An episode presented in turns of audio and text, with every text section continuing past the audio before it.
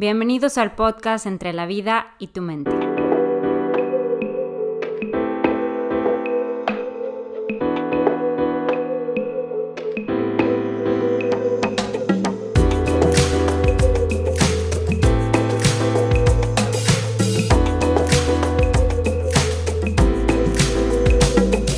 Aquí encontrarás a cuatro mujeres en cuatro ciudades diferentes hablar de manera informal y relajada sobre temas que nos interesan a todos desde diferentes perspectivas psicológicas. Es importante aclarar que escuchar este podcast no cuenta como ir a terapia, que recomendamos ampliamente el acudir con un profesional de la salud. Si nos están escuchando, los invitamos a estar abiertos a perspectivas diferentes, perspectivas que tal vez nos molesten, nos hagan pensar más allá de lo que suponemos correcto o representan un reto para nuestras creencias. Si eso sucede, entonces ya habremos logrado gran parte de nuestro objetivo. Bienvenidos a aquellos que hubieran querido ser psicólogos, antipsicólogos y amigos que a veces la hacen de psicólogos. Bienvenidos todos. Que al final de escuchar este podcast sepas que no estás solo.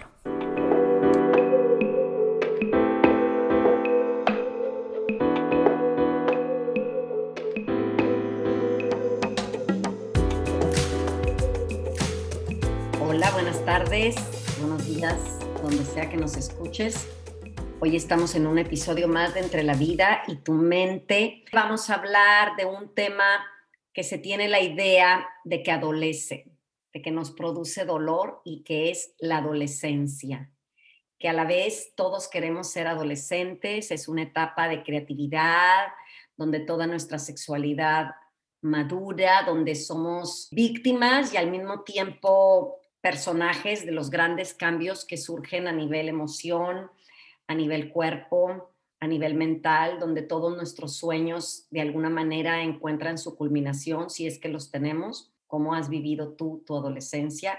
¿Y qué implicó y qué marcas, qué definieron en tu adolescencia lo que ahora estás viviendo como adulto? Claro, y eso era precisamente lo que yo quería decir, que más que entender la adolescencia, lo que queremos es invitarlos a esa reflexión, a regresar ese tiempo que a lo mejor fue un tiempo muy difícil o un tiempo muy bonito, con muy buenos recuerdos para muchos otros, pero que es importante que le pongamos atención, que es importante que lo observemos y que lo sintamos, mejorar por cualquier cosa que se haya quedado atorada, atascada.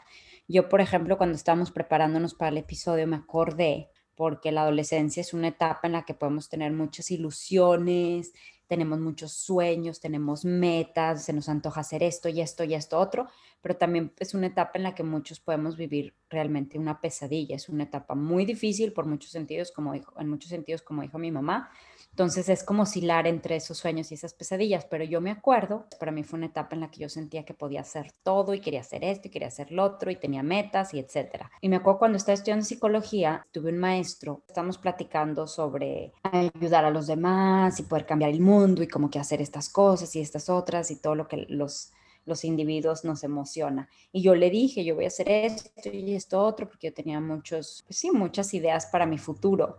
Y al final de la clase, estuvo muy bien la clase y todo, todos participamos y al final se acercó y me dijo, ahorita dices eso porque estás joven. Yo me veo mucho en ti, que así era yo cuando estaba joven. Y me da mucha pena decirte, pero eso se quita.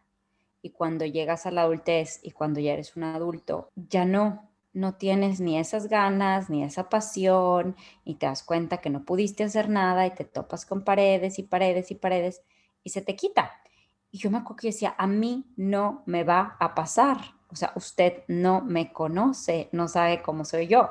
Y, la verdad es que sí, desgraciadamente sí pasa eso. Y no me lo decía en mal plan. Yo, yo de verdad era un maestro muy bueno y nunca sentí que me lo dijera. O sea, en ese momento a lo mejor sí lo tomé mal, pero ahorita que ya lo veo, este, me doy cuenta que no me lo estaba diciendo de mala manera, me estaba diciendo como un, Georgina, esta es la vida, ese es el cauce del río y es, es bueno aceptarlo y entenderlo y la verdad es que sí, digo, hubo muchas cosas que mantuve, muchas ilusiones, muchas cosas que quería lograr y que las logré, pero al final del día, pues sí, si te topas con pared y si te topas con esto y esto otro y se te quita esa energía tan fuerte, creadora, que se vive en la adolescencia, no es que se apague, sino que a lo mejor encontramos una manera de nivelar ese fuego, por así decirlo. Sí, Georgina, esa historia yo creo que lo que nos deja de aprendizaje es que aunque sí sucede, yo creo que a un adolescente no le, yo digo que no le deberíamos de decir esto porque produce precisamente esa sensación, más que nada mucha desilusión, que era lo que tú decías hace ratito. La adolescencia, hablar de la adolescencia me produce mucha ilusión a ti en especial. A mí hablar de adolescencia no me produce nada de ilusión. Pasé una adolescencia muy padre, pero yo pienso que la mía fue una, una adolescencia muy rebelde, sin una guía realmente. Ahí radica el gran problema de esta etapa, el hecho de que vivimos en sociedades en donde todo lo que se desea durante esos años está prohibido, no se puede, está mal, y entonces es realmente sentirnos como lobos encerrados. Todo lo que yo necesitaría hacer no se me permite. En mi colegio no te puedes pintar el pelo de colores, eh, no te puedes poner, no sé, anillos, aretes, que es la forma de expresión que tienen los adolescentes. Entonces es restrictivo, restrictivo, restrictivo. Por ejemplo, el colegio en el que yo trabajaba en Singapur, al contrario, los niños llegaban con el pelo rojo, llegaban con el pelo rapado, llegaban con anillos, con tatuajes, porque es su expresión. Y tenemos que darles de alguna manera ese espacio para que puedan expresarse y que no sientan esas ganas de rebelarse. Entonces los niños no tienen un, un sentido de fastidio, de apatía contra el colegio. ¿Por qué? Porque los están dejando ser y al final del día, ¿qué va a ser el pelo rojo? Nada. Permitir esa expresión como sea que ellos la quieran expresar. Y claro, ciertos límites son importantes. Muchos, muchos maestros, por ejemplo, decían, bueno, ¿cuál es el punto de los tatuajes? Y pues ahí el colegio no nos podíamos meter en eso porque número uno no nos corresponde, eso ya es una cosa de cada familia, pero no podíamos pedirles que se los taparan. Porque si ya lo tenían y ya estaba y era ya una decisión que a lo mejor el niño había tomado o con sus papás lo había, la había tomado, ¿por qué vamos a pedirle que se tape algo? No es como que tenemos la idea de que si le ven los tatuajes los otros niños van a querer y entonces es el mal ejemplo. Y, en esta etapa se habla mucho del mal ejemplo, pero no podemos evitarles la vida, no podemos evitar cosas para que no tomen malos ejemplos. Claro, que yo escuché algún día hace siglos de los siglos que decían al niño que no lo dejas pintarse el cabello de rojo, traerlo largo, es el típico adulto de 50 años que lo trae pintado de rojo, por así decir. Y no que esté mal claro. el que te lo pintes no, para nada. de viejo, pero son cosas, como dicen en la vejez viruela, ¿verdad? Todas esas cosas que no se nos permitieron y que son lo que vamos a revelarnos y lo vamos a traer, como a lo mejor yo, como lo he contado en otro episodio, mi mamá en los tiempos de mi mamá en los setentas, se pusieron de moda así las pelucas. Y bueno, yo toda mi vida quería una peluca hasta que la tengo y, y entonces es algo que tú querías hacer pero que no se pudo. Entonces sí es importante esto que tú estás diciendo y aquí viene todo lo que es los medios de comunicación y las influencias que median esta adolescencia sociales y culturales para el desarrollo del adolescente. Y bueno, en una escuela como la que tú estuviste, donde cuántas nacionalidades dices que, había? Más de 110 nacionalidades. Bueno, o sea, ahí... O sea, no puedes poner a contenerte. la diversidad o se acepta la diversidad. No hay un común denominador que cuando todas nosotras estudiamos era el colegio católico, y no había otra religión. Tú, deja tú lo de religión, estamos hablando de prácticas sociales, cada familia con muchos diferentes bagajes, muchas diferentes creencias, no solamente religiosas, sino en cuestión de sus sociales, qué permiten y qué no permiten en sus familias, es bien importante y no podías tratar de crear un común denominador porque se te salían por todos lados. Entonces, ¿cuál es la estrategia? Permitir eso. Y ahora algo que me sonaba con lo que acabas de decir tú que me gusta, es una frase que a mí me encanta, es, si tú no dejas a tu hijo salirse por la puerta, se va a salir por la ventana. o sea, se va a salir. Entonces, es mucho más importante abrir la puerta, estar ahí, estar presente, estar en ese proceso, tener esa plática, más que no lo hagas, no lo hagas, no lo hagas. Yo voy a contar la historia cuando yo llegué a la casa con una, una arete en el ombligo y mi papá fue, ¿te lo quitas? No, no me lo quito. ¿Te lo quitas o te dejo de hablar? déjame de hablar y punto. Y mi papá aguantó creo que dos semanas o tres semanas, pero él fue el que al final cedió porque yo no iba a ceder porque yo tenía mi arete en el ombligo y quería mi arete en el ombligo y si no me van a hablar, no me hablen, a mí no me importa. Pero era la cosa de el mal ejemplo, el mal ejemplo, luego tus hermanos. Y dicho y hecho, yo no sé si por ejemplo o por no, pero mi hermano llegó tres años después con un arete en la ceja y mi papá le dijo, te lo quitas o te dejo hablar. Y Alejandro fue, pues déjame de hablar. Aquí la diferencia fue que Alejandro, mi hermano, aguantó solo una semana. Él dijo, no, yo, yo no puedo no hablar, que mi papá no me hable. Entonces Alejandro se quitó a la semana el arete. Y luego, dos años después llega Andreita con uno en la lengua. La lengua. eso fue todavía más. Y aparte esto estuvo peor porque esta se fue a un viaje de las monjas de y regresó, y regresó y dices, ¿a qué horas te lo pusiste? ¿A qué hora te lo pusiste que nadie se enteró? Pero y mi papá le dijo, ¿te lo quitas o te dejo hablar? Y Andrés se lo quitó. Creo que le duró un día, pero Andrea fue como, no, o sea, no, no, no. Entonces aquí también pues, tiene mucho que ver las estrategias que tenemos como padres y qué fue lo que nuestros papás nos dijeron, cómo lo tomamos, cómo lo vivimos, los miedos o no miedos que representó en nosotros todas esas imposiciones. Y ojo, nada más quiero decir una cosa al final. No estamos diciendo con esto que completa China libre, libertinaje, que los niños hagan lo que quieran, que los dejen expresarse como quieran. No, todo tiene cierto, por así decir, contención. A mí la palabra que me gusta con esto no es un límite, no es una jaula, pero tampoco es una libertad absoluta, es una contención, es un diálogo, es un entender, más allá que, que prohibir, es entender qué es lo que está tratando de vivir el adolescente y a lo mejor ayudarle a encauzarlo eso de una mejor manera. Pero también como padres cuestionarnos que lo que yo estoy queriendo imponer en mi hijo adolescente, desde dónde lo estoy haciendo. Y también nosotros poder actualizarnos, porque a lo mejor ni siquiera me lo estoy cuestionando y solamente estoy diciendo no porque eso en tu familia, en mi, nuestra familia jamás se ha visto. Entonces, eso está pésimo. Realmente poder escuchar cómo viví yo mi adolescencia para poder resignificarla, para poder ya mi papá y mi mamá a lo mejor ya no me van a comprender, pero yo poder comprender el cómo soy ahora que viene desde cómo viví mi adolescencia. Yo fui adolescente exageradamente rebelde hasta que tanta terapia y todo dije, ya Georgina, sigues una, sigue siendo un adulto rebelde. Ya no hay necesidad cuando yo contengo a Georgina.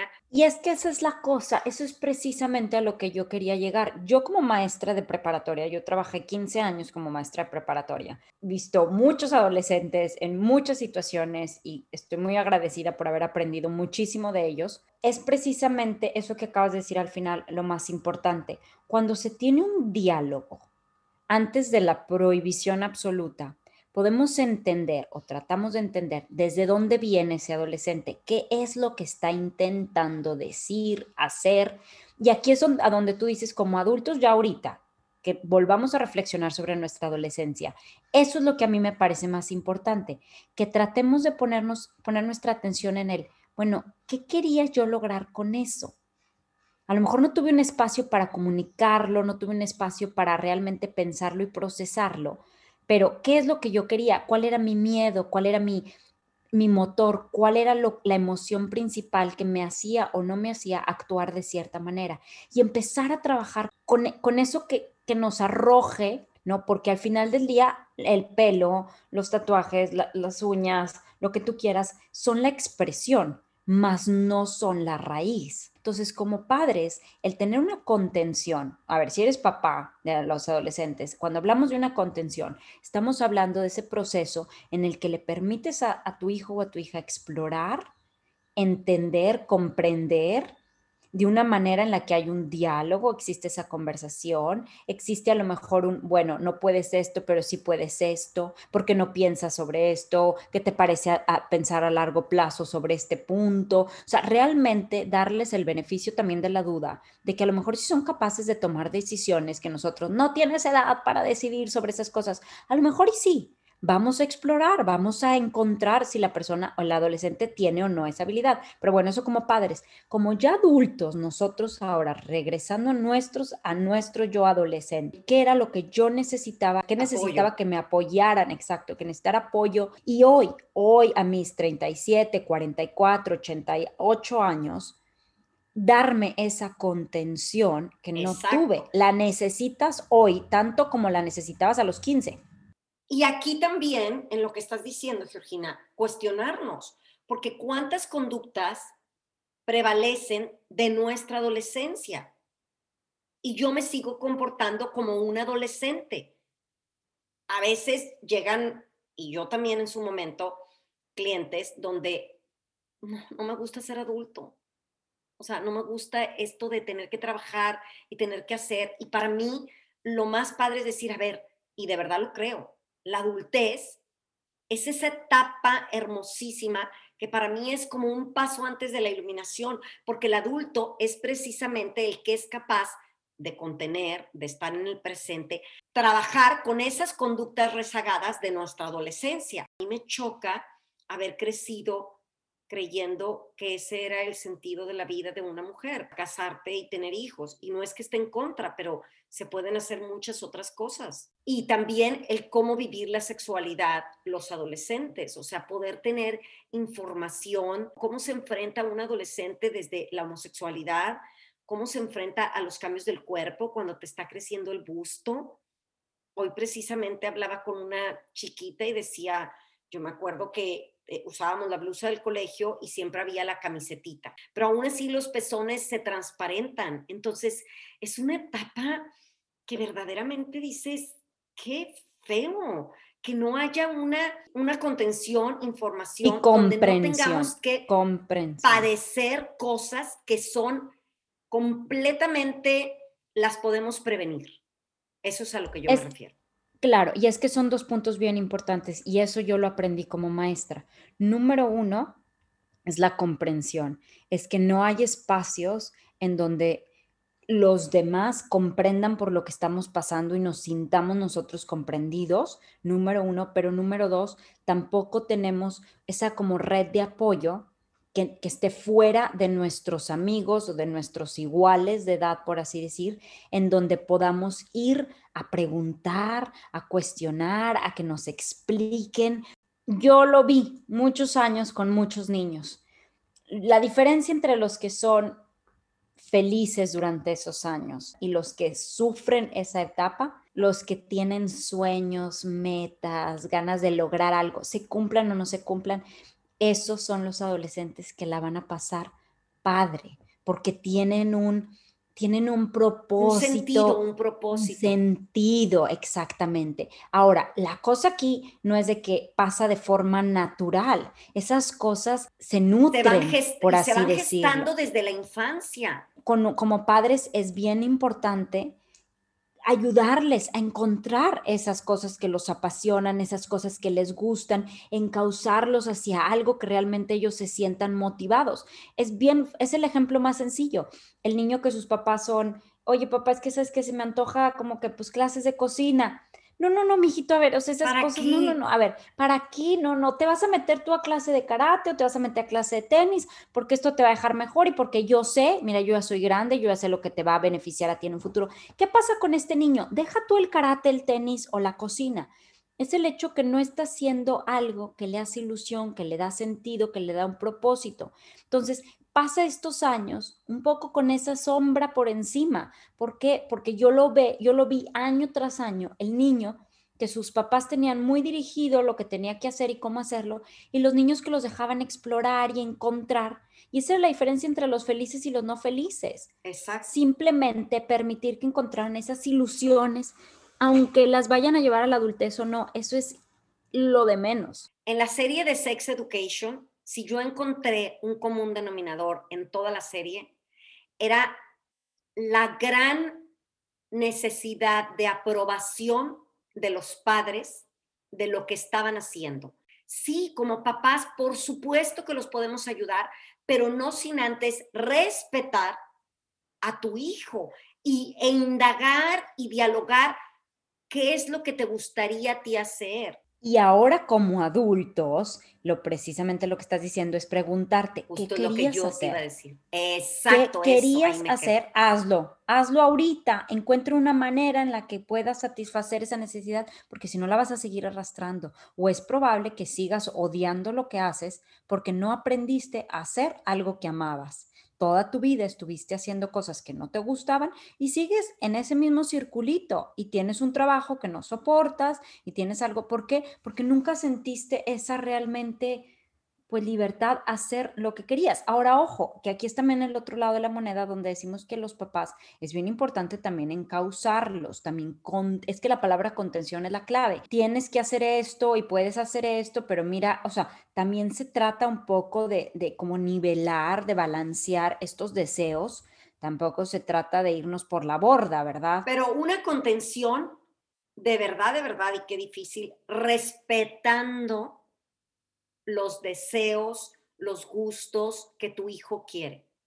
Y esto creo que como padres nos da miedo y este sería una actividad como adultos, cuestionarnos, a ver, ¿cuáles eran mis sueños de adolescente? ¿Qué era lo, cómo yo me veía, cómo yo quería? Que tú decías, híjole, ya como mamá siento que perdí mi vida y que yo te dije, qué padre que tú tenías una vida. Y que yo dije, para mí no fue perder la vida porque no tenía una vida antes de ser mamá, ni tenía un sueño de, ah, yo me voy a convertir en esto. Sí me encantaba todo esto, pero no lo tenía yo definido siquiera, porque ni siquiera hubo un espacio, yo sí me atrevo a decir, no hubo un espacio en mi casa donde se pudiera, donde yo pudiera explayar ¿Cómo me veo de aquí a 10 años? Esto sí es bien importante que nos lo cuestionamos. Durante esos años todo se siente al doble. Lo bueno se siente 20 veces más, la lo malo se siente claro. es la intensidad, 50 veces más. Y es por eso, otra vez, perdonen, pero es que es en serio, la contención necesitas contención cuando estás sintiendo todo de más, de más, de más. O alguien que te permita mediar el pensamiento, alguien que te permita realmente poner atención en qué es lo que estás haciendo, por qué lo estás haciendo, cómo lo quieres hacer, cuál es tu objetivo. Y esa es la contención de los papás. Los papás no están para decir, mijito, vas a hacer esto, no vas a hacer esto. Es, bueno, ¿y por qué se te antoja hacer eso?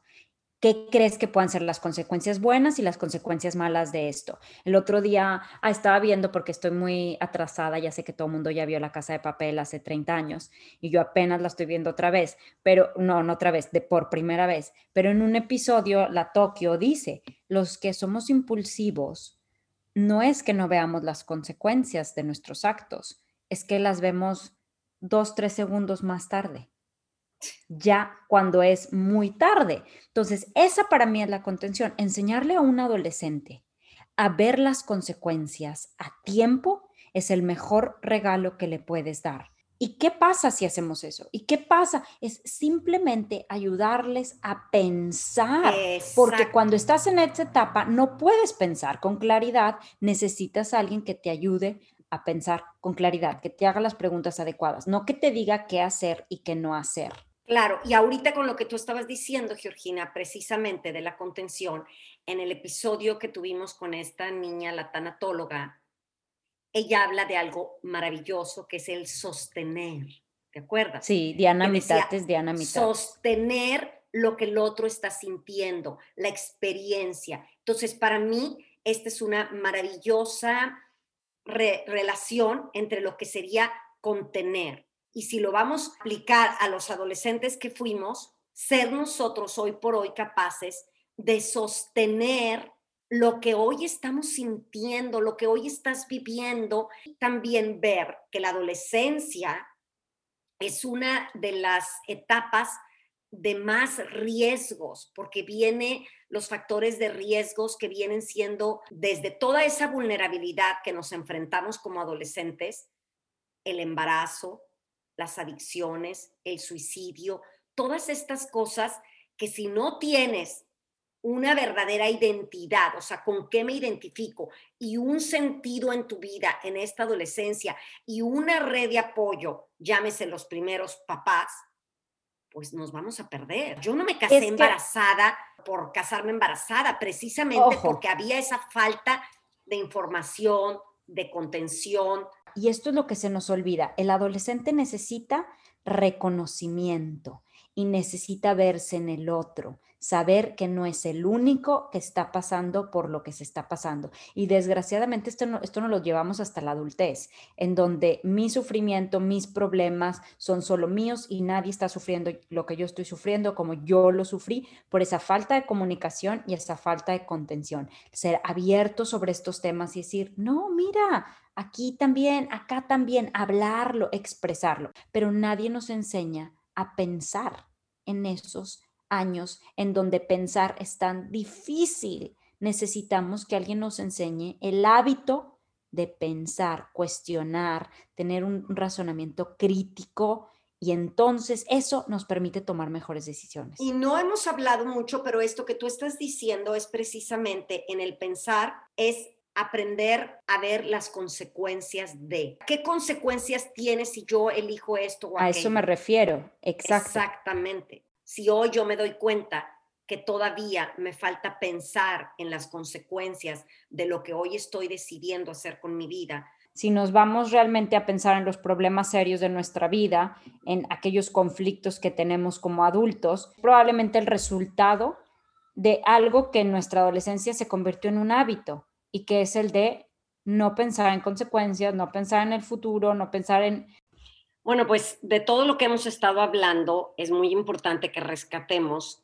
que tanto si tenemos hijos adolescentes, nuestra adolescencia no fue así lo más hermoso que, que quisimos o no pudimos hacer contacto con nuestros sueños, con lo que queríamos.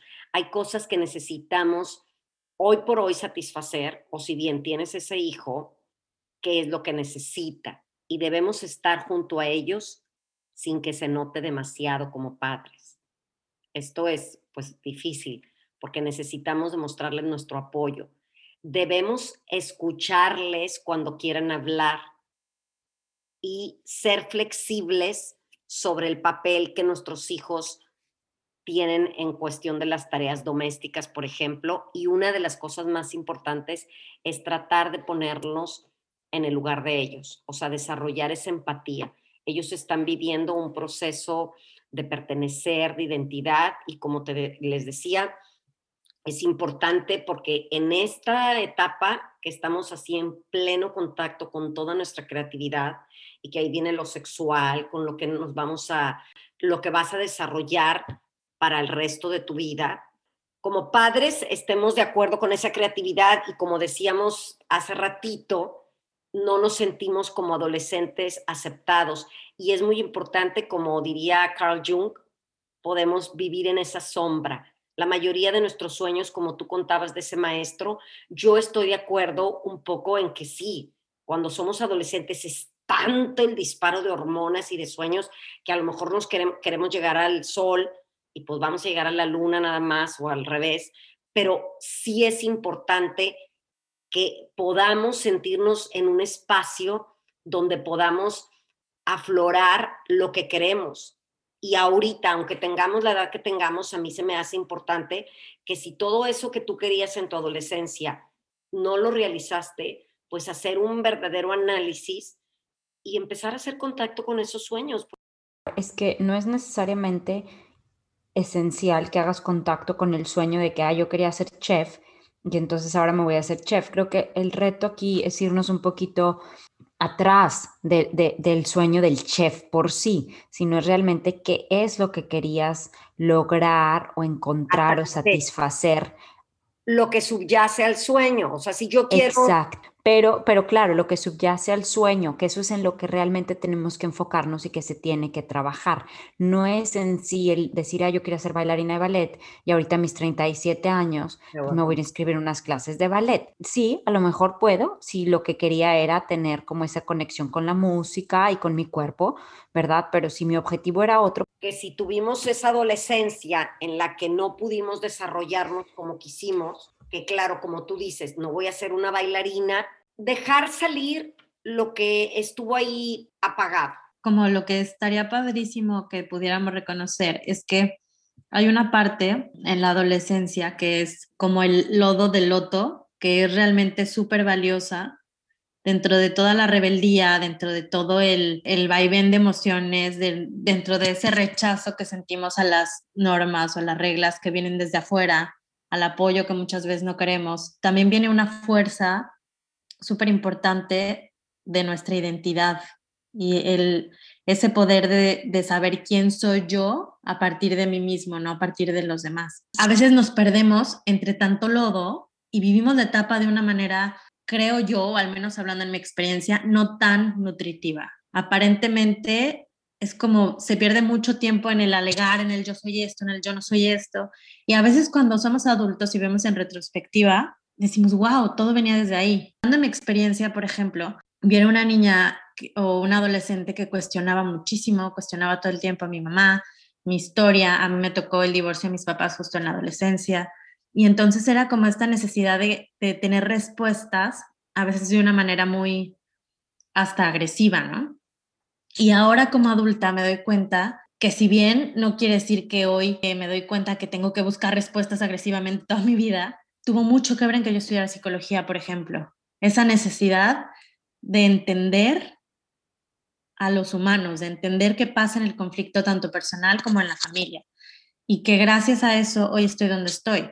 Y no quiere decir que me voy a quedar enganchada en esa necesidad de, de pelear y de encontrar respuestas, sino tal vez que voy a resignificar y voy a darme cuenta es que mi fuerza no estaba en pelear respuestas, tal vez mi fuerza estaba en, en, encontrar quién soy yo más allá de las circunstancias, por ejemplo. Me encantó, Andrea, lo que dijiste, porque es justamente eso lo que yo quería de verdad transmitir que en la adolescencia a lo mejor eso que tú hiciste por sobrevivir como un mecanismo para poderte adaptar a, lo que estabas viviendo, vino a ser hoy por hoy eso que, que te hizo estudiar psicología, que te hizo cuestionar y como bien dices, resignificarlo.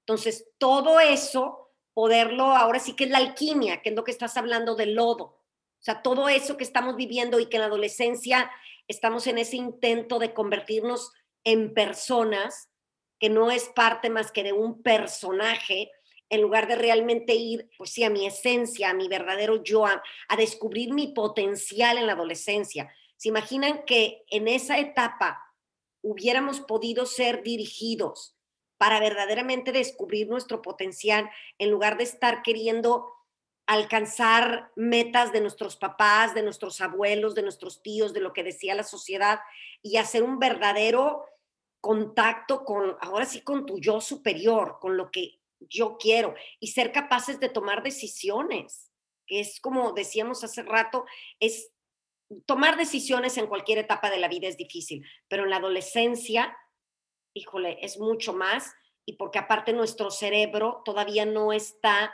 maduro para poder realmente hacer contacto con esos sueños. Y ahí es donde sí requerimos de esa empatía de, los, de nuestros padres o de los que están a nuestro alrededor. ¿Qué es lo que podemos hacer hoy como adultos con esa adolescencia? Resignificarla, encontrar realmente qué me faltaba, qué realmente yo quería hacer. Es para mí, se los he dicho, yo no sabía, pero en el fondo yo hubiera querido ser locutora. Y bueno, este podcast vino a ser mi sueño de adolescencia, punto. Porque me encanta hablar, como ustedes pueden ver. Y sí, el cerebro de, de los adolescentes todavía está muy inmaduro en muchos sentidos. Entre los 12 años y los 24 años pasan muchas cosas en el cerebro, pero en realidad la parte impulsiva, la parte de tomar decisiones que nos pueden hacer comprender a largo plazo, no se desarrolla sino hasta en promedio de los 24 años. Entonces, aquí a mí se me hace muy interesante que podamos ver cómo a lo mejor durante esos años nuestras acciones fueron tan impulsivas, pensando en el bien rápido, en el bien de ahorita. Y dejando de lado por completo, en el mejor de los casos, como ese ego de la adolescencia, porque hay películas que son súper chistosas y ojalá me supiera el título, pero pasan 10 años y siguen creyéndose igual, ¿sabes? O sea, como que te quedas enganchado en un rol de secundaria que ya no existe y bueno, una película que yo creo que todos hemos visto, la de Mean Girls, Chicas Pesadas, que al final como que todas bajan la guardia y es como, ok, o sea, ya pasó esa etapa, somos mujeres y ya todas se saludan en calma. Mm, digo, si la viste al final es como así. Y creo que que muchas veces eso es lo que pasa también, que cuando nos da miedo cuestionar cierta etapa o nos sentimos en nuestra zona cómoda siendo la que fuimos en secundario, la que fuimos en prepa, no nos permitimos como explorar realmente quién somos más allá de lo que, del papel que, que encontramos muchas veces por sobrevivir, porque en la adolescencia generalmente estamos en, un, en supervivencia totalmente. Me súper encantó lo que dijiste, cuñada, de quedarnos ciclados, porque por eso tenemos luego gente que a sus 40 años siguen yendo al antro, queriendo revivir esa noche que tuvieron a los 18 años o esas noches que vivieron entre los 18 y los 22 y es una necesidad de, rescatar eso que ya se quedó, que ya fue. Pero en realidad lo que estamos buscando no es esa noche que te la pasaste increíble con tus amigos a los 20 años, esos años de plenitud, ahora sí que de diversión, no es en realidad eso, sino lo que estás buscando es esa energía, ese sentimiento de libertad, de sueño, de, de idealizar el futuro, todo eso que tenías como que en las manos y que era cuestión de, años para poder lograrlo, pero que a lo mejor no lo lograste y entonces a tus 40, 45 sigues buscando ese sentimiento y no es tanto el qué es lo que quiero obtener, sino el sentimiento de plenitud que se nos va quitando con los años y que claro que lo puedes volver a encontrar y que claro que lo puedes volver a vivir, simplemente hay que resignificarlo. De atrás para adelante. En primer lugar, lo que están diciendo tiene que ver con el episodio que grabamos hace un mes de creencias y que es precisamente actualizarlo y poder crecer con sueños nuevos también. Y ese sentimiento de que tú dices de libertad y plenitud, yo al contrario, yo creo que de verdad entre más, no entre más grandes, pero podemos estar bastante plenos a cualquier edad pero aguas porque también lo que ustedes decían ahorita de que te sigues yendo al antro y demás, ¿cuánta resistencia hay en dejar atrás esa etapa y, reconquistar ese espacio de libertad, pero en lo que hoy estás viviendo y con la edad que hoy tienes? Pero si en la adolescencia lo que intentábamos era pertenecer, tener un círculo, si la creatividad, fíjense, si nos vamos a cualidades de lo que es ser creativo, fíjense cómo todas coinciden con la etapa de adolescencia sea, ser originales, tener un pensamiento independiente, por ejemplo, tener mucha intuición. O sea, para ser creativo tenemos que tener un, atrevernos a tomar riesgos, ser flexibles, tener mucha curiosidad mental y física, despreocupación por las reglas, o sea, una habilidad mental. Todas estas no parecería que estuviera yo hablando de creatividad, parecería que estuviéramos hablando de lo que es ser un adolescente. Y esto sí podemos rescatarlo aún en esta edad. O sea, yo a mis 58 años, poder darme ahora sí que, no el lujo, el derecho y saber que es mi obligación, pues sí, sentir que soy original, sentir que soy con un pensamiento independiente y todas las características que les di. Y yo creo que aquí es donde podríamos realmente vivir esa vida plena. Y sobre todo cuestionarnos. Fuerte ser adultos y seguir sintiendo que no somos auténticos. Y muchísimas veces pasa, y ni siquiera lo digo a juicio a otras personas, yo creo que todos tenemos aspectos de nuestra vida en los que a veces dices, oye, ¿qué onda? Esto jamás me rebelé en contra de esta creencia o jamás me permití ser yo misma a través de mis ojos en este aspecto. Siempre me vi a través de los ojos de lo que mis papás esperaron de mí, por ejemplo.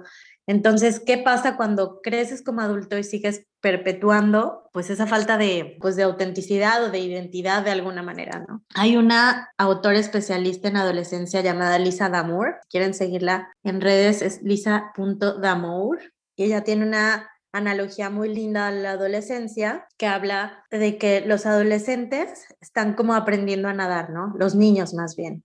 Y los papás somos la orilla, somos el espacio seguro donde se pueden detener y todo, donde pueden respirar, tomar calma, pues su punto seguro. Y cuando están en la adolescencia empiezan a nadar mucho más lejos, empiezan a sentirse seguros de, nadar en aguas tal vez que nosotros no estábamos acostumbrados a verlos nadar. Y entonces un papá de un adolescente, el, lo mejor que puede hacer es ser ahí estable, el punto seguro, para cuando quieran regresar de ese nado puedan respirar, puedan detenerse en ti ¿Y qué pasa muchas veces? Que siento que el miedo hace que, o que casi que vayamos atrás de ellos y no dejemos que naden y no dejemos que conozcan también su poder y sus alcances y que se den esa sensación de autoestima de yo puedo, o esta desconexión absoluta de, pues si quieres nadar lejos de mí, pues cáele, ¿no?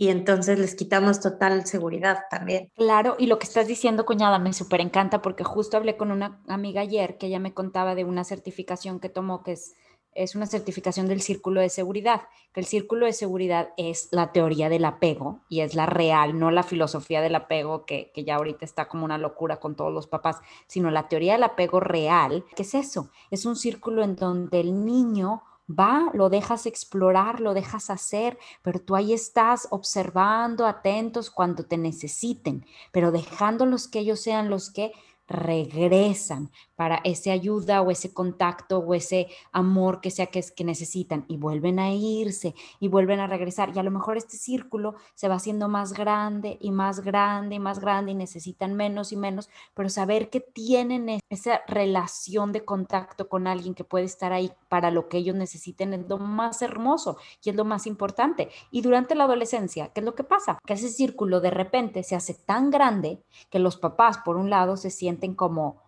Se me está yendo a donde se va, ya no me necesita. Y entonces se vuelven muy aprensivos y se vuelven muy en no, no puedes y no puedes salir. Y es restricción tras restricción tras restricción. Y el niño solo se siente más atorado. Que ellos sepan que siempre vamos a estar ahí para cuando regresen, pase lo que pase, de la forma en la que sea. Trata de estar activo y en respuesta, pero permitiendo que ese es el reto más grande. Hablando precisamente de estas metáforas que están utilizando como la nadada, dicen que la educación también es como volar un papalote. Si no le das suficiente cuerda, pues no vuela. Y si le das mucha, se cae. Entonces, no hay reglas que podamos seguir, sino realmente estar en esa continua comunicación y al, en atentos en qué está pasando con tu hijo. Y es que siento eh, justamente de eso, Geo, y también de lo que platicabas tú, Cuñiz. Muchas veces en otros episodios hemos hablado de que el contrario del amor es el miedo. Y sí, claro, el amor y el miedo, eso ya no lo sabemos, ¿no? Pero especialmente aplicado a la adolescencia, creo que muchísimas veces se pierde la conexión por el miedo. Entonces, cuando dejamos como papás que nos inunde el miedo y que ese miedo nos haga reaccionar, de que no sales porque yo lo digo, de que y todo desde la reacción, creamos una desconexión que es lo último que se necesita en esta etapa. O sea, lo más importante es mantener una conexión porque justamente eso es lo que va a hacer que tengan ese puerto seguro. No importa si los tienes a un lado, un adolescente, si no te quiere escuchar, todos sabemos que no te escucha. Es impresionante como la mayoría, muchísimos adolescentes se enteran de absolutamente todo o de casi todas las cosas que tienen una repercusión importantísima en sus vidas y en sus cuerpos, por las redes o por otros amigos. Y entonces, de verdad, creo que es súper importante como papás preguntarnos, ¿me gana el miedo o la pena o la incomodidad al amor? O sea, ya deja tú de pensar en enfermedades y embarazos, sino el amor de poder explicar a tu cuerpo a tu hijo, así como en algún momento le explicaste dónde se hacía pipí, dónde se hacía popó, por qué es importante que se duerma temprano, la comida saludable pues igual necesitas explicarle del placer, igual necesitas explicarle que todas las partes de su cuerpo se valen, igual necesitas explicarle las mariposas que se sienten cuando sientes atracción hacia alguien. No sé qué tenemos que trabajar nosotros como adultos, por muy respetuosa que venga siendo la educación, generalmente cuando llegamos a la adolescencia es como, ¡Ah! sexualidad, no, ya no me meto. Precisamente a lo que le tenemos miedo es a lo que más le tenemos que poner atención y lo que más trabajo necesita. Y eso es lo que ellos realmente necesitan. Yo como maestra de adolescentes por 15 años, yo te puedo decir que eso es lo que querían. No querían nada más que tener a alguien, un adulto con quien hablar de sexualidad. Un adulto con quien hablar de sus miedos, de sus inquietudes, de las cosas que les preocupan y, lo, necesitan y lo quieren. Y no será eso para ellos porque somos muy estrictos o porque nos da miedo, nos da pena o queremos ignorarlo, queremos pretender que no existe. No va a ser la solución porque ellos van a encontrar con quién tener esa conversación. Y ahí está el riesgo, el no saber realmente con quién van a tener esa conversación. Yo me acuerdo en una de las juntas que teníamos en el colegio de qué temas sí hablar y qué temas no tocar con nuestros adolescentes. Es importante hablar de todos los temas. Y no tampoco se trata de forzarlo, ¿verdad? Ok, mijito, a ver, vamos a hablar hoy de, no, o sea, de forma natural, que surja, que, que se permita esa comunicación, que a veces no son cómodas, pero que son las más necesarias.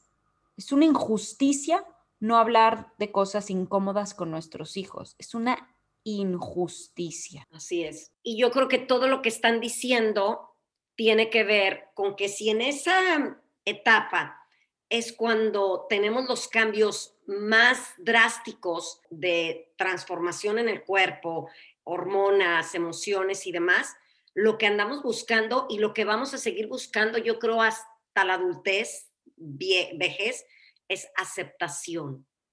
Aceptación precisamente de nuestra sexualidad, aceptación de lo que sentimos, cómo llegan a verdaderamente pesar en nuestra vida sexual matrimonial, en nuestra vida en general, por sentirnos que soy la única mujer que tiene 15 años o 20 y que se masturba, o hombre cuando no hay una información.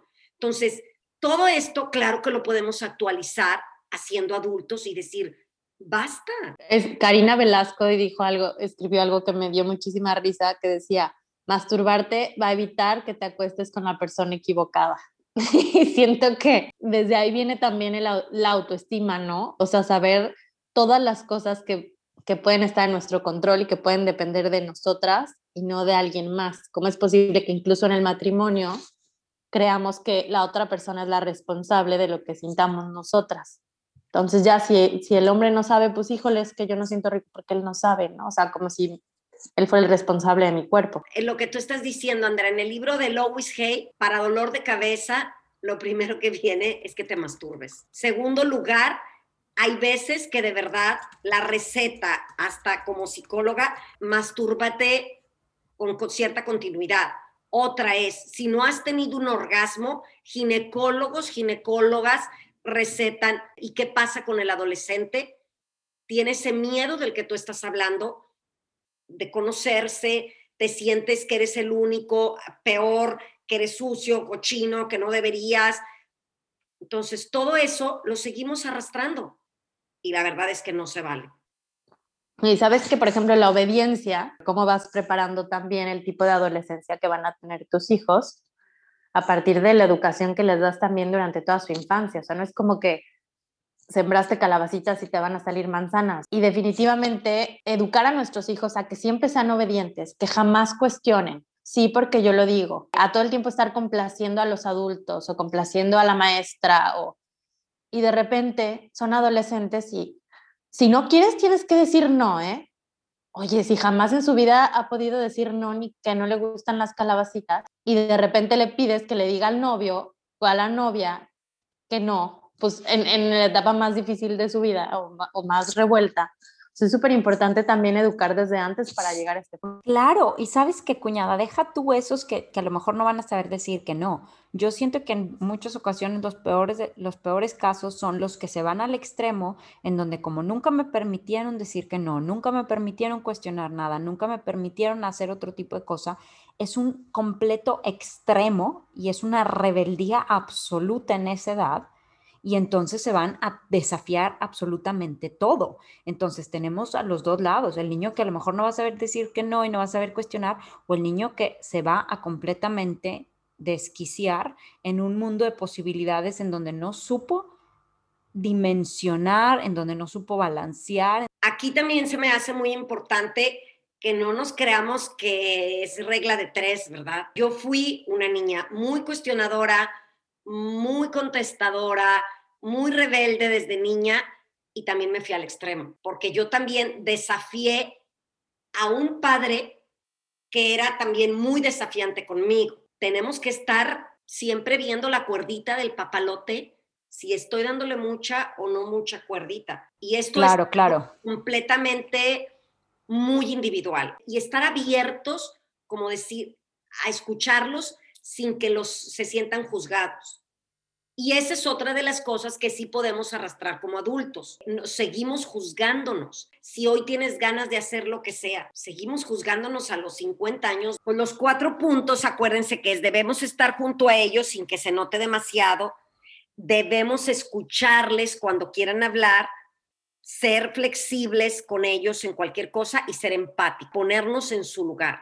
Yo creo que este es un punto básico en la adolescencia. El problema con el adolescente es que el adolescente siente que puede hacer absolutamente todo y que realmente no puede hacer absolutamente todo porque como lo decíamos, su cerebro no está ni siquiera desarrollado para tomar decisiones de, pero también tenemos que, pues como en la metáfora del papalote, soltar más el hilo. A lo mejor el hilo de los tres años no va a ser el mismo hilo de los 15. Y aquí es en donde siento que como adultos nos ciclamos. Pon atención a tu papalote, que ahorita tú eres el que lo controlas. Tus papás ya no traen el papalote, eres tú a tus 40 años que traes tu papalote. Entonces, ¿qué cosas lo traes con hilo de tres años y qué cosas lo traes con hilo de 15 y qué cosas con hilo de 8? Porque cada aspecto de tu vida a lo mejor puede ser diferente. A lo mejor en tu sexualidad traes hilo de tres años y a lo mejor en otras cuestiones de tu vida traes un hilo con muchísima más holgura. Está padrísimo porque es precisamente nosotros como padres intentar, porque si en la adolescencia es cuando ya empezamos a tomar decisiones de la novia, decisiones de nuestra sexualidad, decisiones de la carrera, de lo que va de lo que vas a hacer, es ahí un papel pero completamente crucial de nosotros como padres el que podamos hablar de esto, qué consecuencias tiene si tú haces esto, qué consecuencias, pero esto no se va a empezar a hacer en la adolescencia, esto es algo que lo tenemos que hacer en la infancia. Tú haces esto, ¿qué va a producir esto? ¿Qué efecto va a tener? Y aquí cuestionarnos, ahora sí como adultos, cómo estamos emocionalmente o madurar en nuestra toma de decisiones que muchas veces no medimos las consecuencias. También les recomendaría que escucharan el episodio de las cinco necesidades, porque es también como en la adolescencia, también tenemos que seguir satisfaciendo las necesidades de autoconciencia, de comunicación, de límites, manejo de emociones. Y definitivamente entender que el crecimiento personal es eterno. Como que esta, esta onda de yo ya soy adulto, yo ya no tengo nada que aprender o así, no hay, no hay error más grande porque cuando tenemos hijos y bueno, y estamos en este camino del crecimiento personal, te vas dando cuenta que mucho de lo que les das o de lo que no les das tiene que ver contigo y con tus carencias o con tus resentimientos o con tus etc, etc. Bueno, yo voy a compartir algo muy personal. Yo le batallaba a decirles no a mis hijos. Me costaba no porque no me atreviera a decirles no, sino porque no quería decirles no. Y dándome cuenta yo en terapia, me di cuenta que yo fui una niña en la que muchas veces sentí como muchos no. O sea, realmente a quien yo le estaba dando permiso de hacer todo era a mi niña interior, ¿sabes? Yo estaba diciendo, tú puedes hacer lo que tú quieras, Andreita, pero resulta que Roberta y Lucas no son Andreita, Roberta y Lucas son otro individuo con otras necesidades muy diferentes a las mías. Y es ahí cuando penduleamos y yéndonos, y absolutamente en todas las etapas es lo mismo. Entonces, si yo fui una chava con muchísimas represiones sexuales, por ejemplo, que bueno, la sexualidad en la adolescencia es como un tema como importante, y de repente me reacciona muchísimo que mis hijos anden en esos temas, ¿no?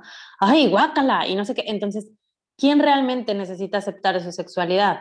¿Tu mamá, tu papá o tus hijos? Y así con todos los temas, ¿no? Entonces, cuando nosotros tenemos tantas sombras que no queremos ver, es mucho más complicado que vayamos a ser asertivos o que vayamos a estar viendo, realmente observando las necesidades de nuestro hijo y no las nuestras. Cuñada, le diste al clavo. Eso para mí resume este episodio de la forma más bonita y es eso, ser bien honestos con qué cosas están, estamos llevándoles a nuestros hijos, que en realidad son para nosotros, y aunque no tengamos hijos, qué cosas de nosotros estamos todavía arrastrando de esa infancia y que no queremos ver y que no queremos trabajar, permitimos vivir de una forma más balanceada, porque al final del día no es un lado ni el otro es el balance, es el equilibrio. Yo siempre lo digo, no es nunca decir no o siempre decir no, es en medio, es encontrar la manera, el lugar, la forma. Tengo una maestra que ella dice, ella dice, es que cómo se atreven a, decir, a decir que no, decirle que no a los niños, cuando vivimos en un mundo en donde el no existe. Yo prefiero enseñarles a los niños cuándo es no y cuándo es sí, cómo decir no y cómo no decir no. ¿Qué hacer cuando alguien te dice que no? ¿Qué hacer cuando tú quieres decir que no? Hay que aprender a usarlo. No es el, el, completamente en contra de, sino es el equilibrio. Y eso lo digo ahorita por el ejemplo que acabas de dar, pero es con todo. ¿no? Cuando nos vamos a los extremos, nunca hagas esto, nunca hagas lo otro. Y entonces no se puede la vida, porque la vida es en medio. Y saben que ahorita que estaban hablando de esto, pues claro, mientras no sanemos a nuestro niño herido, vamos a salpicar de nuestras heridas, de nuestro dolor emocional a nuestros hijos. Y me acordé, y tú te has de acordar, Georgina, perfectamente, de la canción de Alejandro Filio que se llama Despierta y que me fascina. Y les voy a leer la estrofita que me encanta por lo que estabas diciendo, Andrea, mi nuera. Dice, cuando dejas tus zapatos pegaditos a los míos, no sé bien, no entiendo bien si estoy construyéndote un futuro o curándome un pasado, pero sé que este cuento no acabó. Así como hemos dicho en otros episodios, nunca es tarde para tener una infancia feliz, nunca es tarde para reconstruir, resignificar y tener una adolescencia no solamente feliz, sino plena, porque todo lo que te evitaste como adolescente, que te reprimiste, que te reprimieron, tu sexualidad, tus sueños, yo creo de verdad que nunca es tarde. Me gustaría cerrar diciendo resignificar. Ese es el reto que tiene que ver en nuestra adultez, sobre nuestra adolescencia y también sobre nuestra infancia, pero primeramente sobre nuestra adolescencia, es resignificar todo lo que nos dijeron, darle un nuevo significado, todo lo que nos permitieron o no nos permitieron, lo que nos permitimos a nosotros mismos o no, es darle ese nuevo contexto y darle esa nueva, recalibrarlo y ajustarlo a nuestra realidad de ahora. Y yo, como siempre les digo, de verdad aplicar la función de papá y mamá, yo con Georgina Georgina mi niña, Georgina mi adolescente, yo soy ahora el papá y la mamá que puede contener, como decíamos, sostener y ser empática para poderlo dar a mis hijos, a mis nietos adolescentes en algún momento dado. Y a ti misma. Ah, por supuesto, primero, porque no puedes dar lo que no tienes. Muchísimas gracias, cuñada. En ese punto medio del que tú hablabas, me acordé mucho de una tía que, que tiene dos hijas. Y decís que qué cosa, porque con la primera era, acuérdate hacer tu tarea, no te levantas hasta que hagas tu tarea, es tu responsabilidad. Y con la segunda, pues así como ciclada, hizo lo mismo, ¿no? Y de repente la chiquita, pues tenía mucha ansiedad y no sé qué. Y resulta que a la chiquita había que decirle, no importa si no haces la tarea, no pasa nada, si no la terminas, la vida no se acaba porque cada niño es diferente. Entonces, justo conocer a nuestros hijos es también conocer a qué hijo necesitas decirle, ve a la fiesta, te la vas a pasar padre, si te quedas que te quieres quedar más rato, márcame, no pasa nada, paso después. Y a cuál hay que decirle, paso a tal hora, punto final y me vale, ¿sabes? Entonces creo que creo que ese punto medio es también conocer a cada persona, ¿no?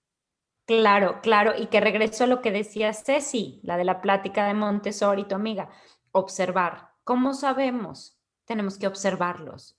¿Cómo sabemos cuándo, qué y a quién es observar? El papá que está atento y el papá que o la mamá que están presentes saben qué pueden sus hijos y qué no pueden, cuándo y cuándo no. Y ese es el reto más grande, pero es el que te va a traer mejores beneficios. Como lo dices ahorita de la personalidad también, es conocerlos. Del sueño, que es también lo que digo, porque muchos papás son, pues pasaron como tres horas y no se durmió, pero pues andaba muy bien. A ver, realmente, yo te pregunto, ¿estuviste las tres horas observándolo? ¿O tú estuviste haciendo otras cosas y no te diste cuenta que a lo mejor en 30 segundos él te mostró que tenía sueño y no lo viste. Atentos cuando sabemos qué es lo que sigue o qué es lo que necesitan. Entonces podemos poner atención. Y es lo mismo con su desarrollo. Cuando sabemos qué sigue en cuanto a desarrollo físico, cuando sabemos qué es lo que sigue en cuanto a desarrollo cognitivo, podemos ver, ok, ahorita necesita más de esto, ahorita necesita más de lo otro. Así que estar muy atentos, poner mucha atención, observando y sobre todo lo más importante, si tienen adolescentes en la casa, contención es la clave. Y si ustedes no tienen adolescentes, pero ustedes fueron adolescentes que necesitaban contención, hoy es el momento para dártela. Muchas, muchas gracias. Encuentren toda la información en nuestra página de internet de las diferentes cosas que hablamos hoy. Muchas gracias. Muchísimas gracias también.